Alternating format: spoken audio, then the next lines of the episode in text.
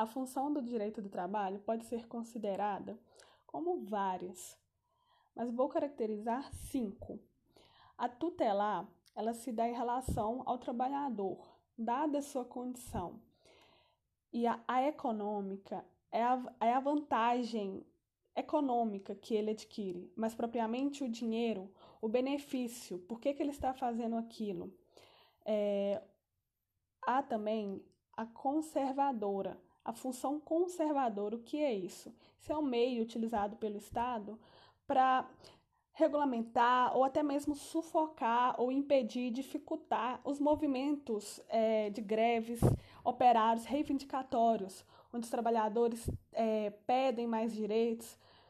E ainda tem a função coordenadora, que inclusive acho muito importante, pois essa coordena os interesses entre, no caso, a disputa entre o capital, o modelo capitalista e o trabalho, as relações de trabalho.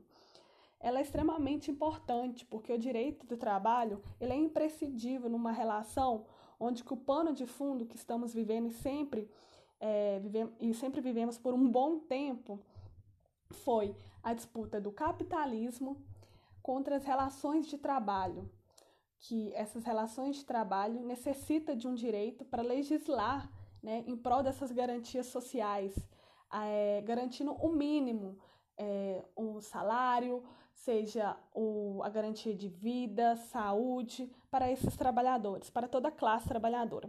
E por último, a função do direito do trabalho é a teleológica, pois ela é a melhoria das condições de pactuação da força de trabalho na ordem socioeconômica.